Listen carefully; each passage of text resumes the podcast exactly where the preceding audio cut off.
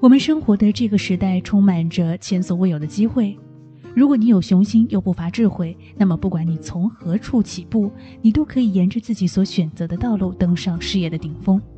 但前提是你必须成为自己的首席执行官，知道何时改变发展道路，并在可能长达五十年的职业生涯中不断努力干出实际。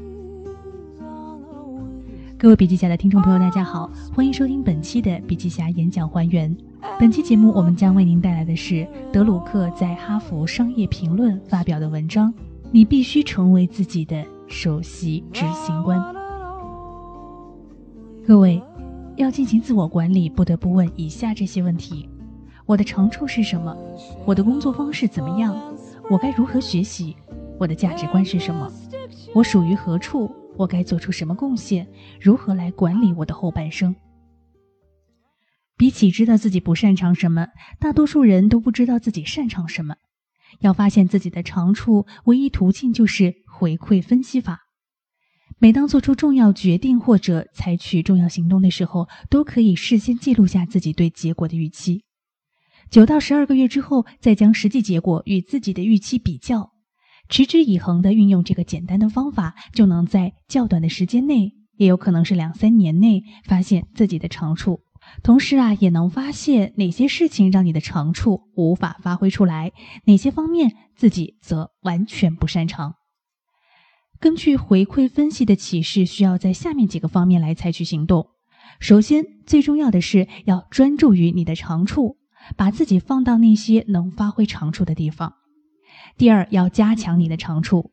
回馈分析会迅速的显示你在哪些方面需要改善自己的技能或学习新技能。它还将显示你在知识上的差距，这些差距啊，通常都是可以弥补的。再来，发现任何由恃才傲物而造成的偏见和无知，并且加以克服。有太多的人，尤其是那些术业有专攻的人，往往对其他领域的知识是不屑一顾。或者认为聪明的头脑就可以取代知识。接着我们要来谈的是我的工作方式是怎么样的。首先啊，要搞清楚的是你是读者型还是听者型。读者型呢是习惯阅读信息，而听者型呢是习惯听取信息。绝大多数人都没有意识到这种分别，这样的话对自己的人生就会造成很大的危害。这里我们给大家讲一个故事。美国总统艾森豪威尔担任欧洲盟军最高统帅时，一直是新闻媒体的宠儿。不管记者提出什么问题，他都能够对答如流。十年后，他当上了总统，但是当年对他十分崇拜的同一批记者却公开瞧不起他。他们抱怨说，艾森豪威尔从不正面回答问题，而是喋喋不休地胡侃着其他事情。艾森豪威尔显然不知道自己属于读者型，而不是听者型。当他担任欧洲盟军最高统帅时，他的助手会确保媒体提出的每一个问题都在记者招待会开始前半小时以书面形式提交，这样他就完全掌握了记者提出的问题。而当他就任总统的时候，他甚至连记者在问些什么都没听清过。另外一个例子是林登·约翰逊，他把自己的总统职位也给搞砸了。这在很大程度上是因为他不知道自己是听者型的。他的前任约翰·肯尼迪是读者型的，搜罗了一些出色的笔杆子当其助手。约翰逊上任之后留下了这些人，但是啊，他根本看不懂这些笔杆子写的东西。你看啊，没有几个听者型的人可以通过努力变成合格的读者型，不管是主动还是被动的努力，反之亦然。因此，试图从听者型。转为读者型的人会遭受林登·约翰逊的命运，而试图从读者型转为听者型的人会遭受艾森豪威尔的命运。他们都不可能发挥才干或取得成就。那接下来您可能要问了：我该如何学习呢？所有的学校都遵循这样的办学思路，那就是只有一种正确的学习方式，而且人人都得遵从。但是，对学习方式跟别人不大一样的学生来说，被迫按学校教的方式来学习就是地狱。实际上，学习大概有六七种不同的方式。有人靠写来学习，有人靠在实干中来学习，还有些人呢，以详尽的笔记来学习。例如，贝多芬留下了许多随手小抄，然而呢，他作曲时却从来不看。当被问到他为什么要用笔记记下来的时候，他回答道：“如果我不马上写下来的话，我很快就会忘得一干二净。如果呢，我把它们写到小本子上，我就永远不会忘记，但是也不用再看一眼。”您看哈，在所有最重要的自我认识当中，最容易做到的就是知道自己是怎么样学习的。当被问到你是怎么样学习的，大多数人都知道答案。但是当被问到你根据这个认识来调整自己的行为吗？没有几个人会回答是。我们必须明确对自己的认知：我是在压力下会表现出色呢，还是适应一种按部就班、可预测的？工作环境呢？我呢是更适合做决策者，还是作为顾问呢？一些人作为团队成员工作最出色，另外一些人单独工作最出色。一些人当教练和导师特别有天赋，另外一些人呢却没有能力做导师。明确自我，才能更好的与人合作。同时，在学习中明确方向。不管怎么样，不要试图来改变自我，因为这样不大可能成功。但是应该努力改进自己的学习方式和工作方式。接着我们要再讲到的这个部分啊，是非常重要的价值观。要进行自我管理呢，最后不得不问的问题就是我的价值观是什么？道德准则对每一个人都是一样的。要对一个人的道德进行测试，方法很简单，我们把它称为镜子测试。你可以遵从内心的伦理道德要求，问自己说：“我每天早晨在镜子里想看到一个什么样的人？”另外啊，组织和人一样，也是有价值观的。为了在组织当中取得成效，个人的价值观必须与这个组织的价值观相融。两者的价值观不一定要相同，但是必须相近到足以共存，不然这个人在组织当中不仅会感到沮丧，而且做不出成绩。一个人的工作方式和他的长处很少发生冲突，相反，两者能够产生互补。但是，一个人的价值观有时会与他的长处发生冲突。一个人做得好，甚至可以说是相当好、相当成功的事情，也有可能与其价值体系不吻合。在这种情况下，这个人所做的工作似乎并不值得贡献毕生的精力。价值观是，并且应该是最终的试金石。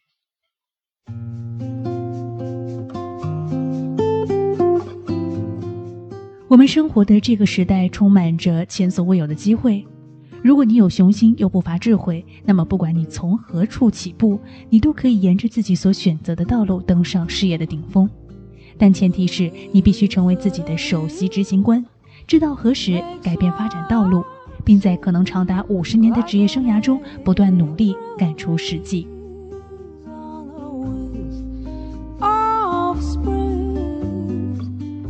我属于何处？少数人很早就知道他们属于何处，比如数学家、音乐家和厨师。通常呢，他们在四五岁的时候就知道自己会成为数学家、音乐家和厨师了。物理学家通常在十几岁甚至更早的时候就决定了自己的工作生涯。但是大多数人，尤其是很有天赋的人，至少要过了二十五六岁才知道他们将身属何处。然而到这个时候，他们应该知道我们刚才所说的三个问题的答案。他们分别是：我的长处是什么？我的工作方式怎么样？我的价值观又是什么？随后，他们就能够并且应该决定自己该向何处投入精力。成功的事业不是预先规划的，而是在人们知道了自己的长处、工作方式和价值观之后，准备把握机遇时水到渠成的。知道自己属于何处，可以使一个勤奋、有能力但表现平平的普通人变成出类拔萃的工作者。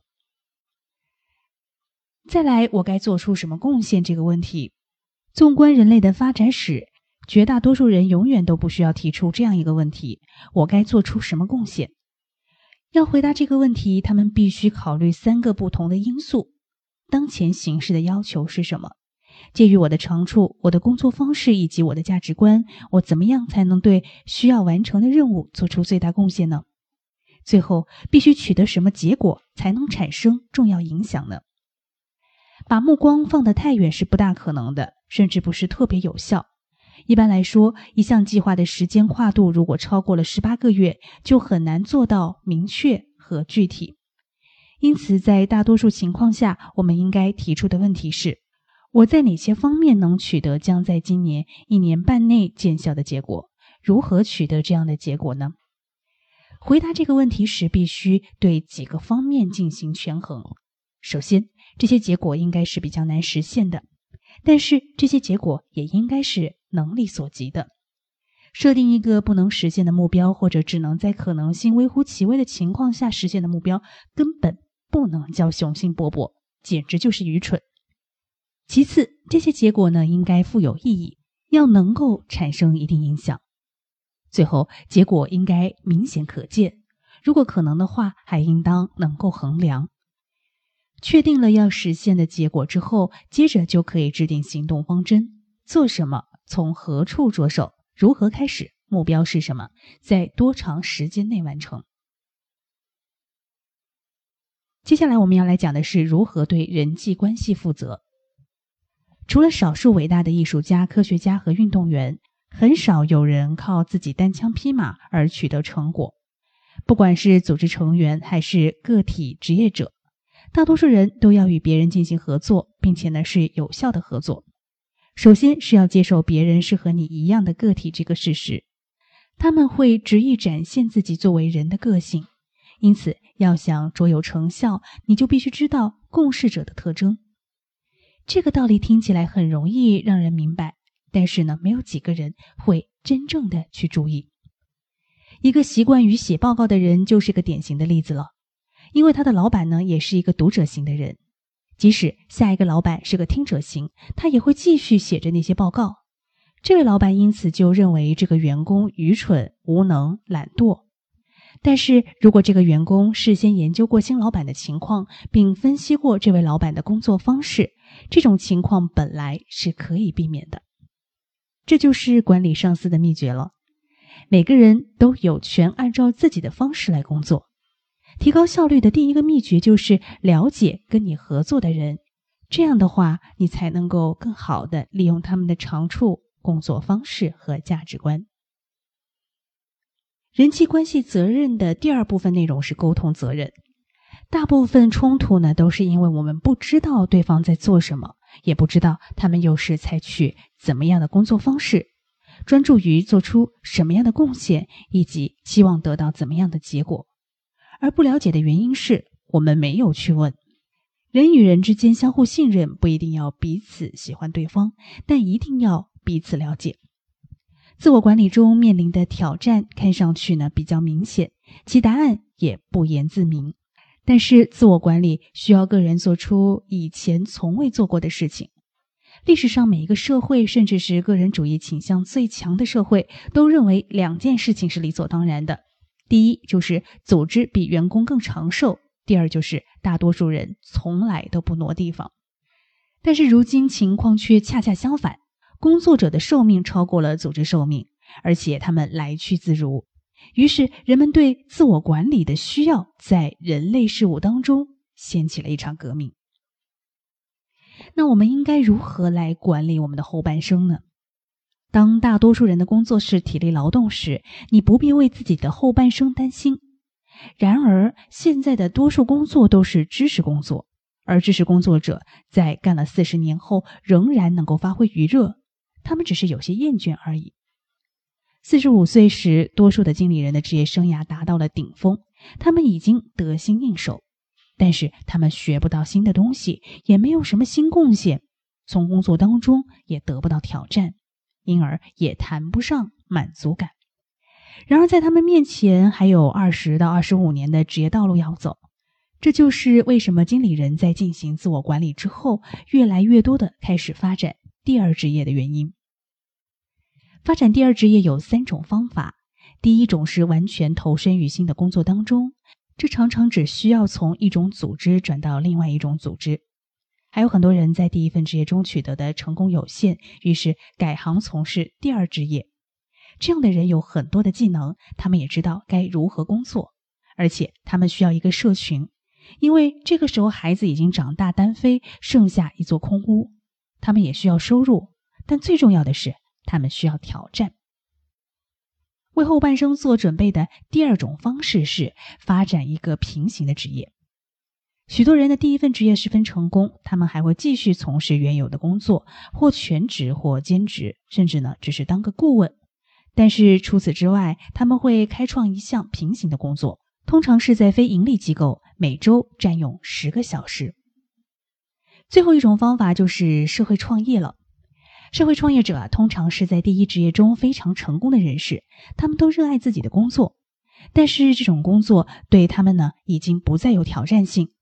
在许多情况下，他们虽然继续做着原来的工作，但这份工作上花的时间越来越少。他们同时开创了另一项事业，通常是非盈利性活动。管理好自己后半生的人可能总是少数，多数人可能一干到底。数着年头，一年一年过去，直至退休，成为领袖和模范。管理好后半生有一个先决条件，那就是你必须早在你进入后半生之前就开始行动。同样，我认识的所有社会创业者，都是早在他们原有的事业达到顶峰之前就开始从事他们的第二事业，发展第二兴趣，而且是趁早发展。还有一个原因，那就是。任何人都不能指望在生活或工作中很长时间都不遭遇严重挫折。在一个崇尚成功的社会里，拥有各种选择变得越来越重要。在历史上来看，没有成功一说，绝大多数人只期望坚守适当的位置。唯一的流动性是向下的流动性。然而，在知识社会里面，我们期望每一个人都能取得成功。这显然是不可能的。对许多人来说，能避免失败就行了。可是，有成功的地方就一定会有失败。因此，如果有一个能够让人们做出贡献、发挥影响力或成为大人物的领域，这不仅对个人十分重要，对个人的家庭也同样重要。这意味着人们需要找到一个能够有机会成为领袖、受到尊重、取得成功的第二领域。可能是第二份职业，也可能是平行的职业或者社会创业。自我管理中面临的挑战看上去比较明显，甚至非常基本。它的答案可能不言自明，甚至近乎幼稚。但是，自我管理需要个人，尤其是知识工作者，做出以前从未做过的事情。实际上，自我管理需要每一个知识工作者在思想和行动上。都要成为自己的首席执行官。以上就是今天节目的全部内容，感谢您的收听。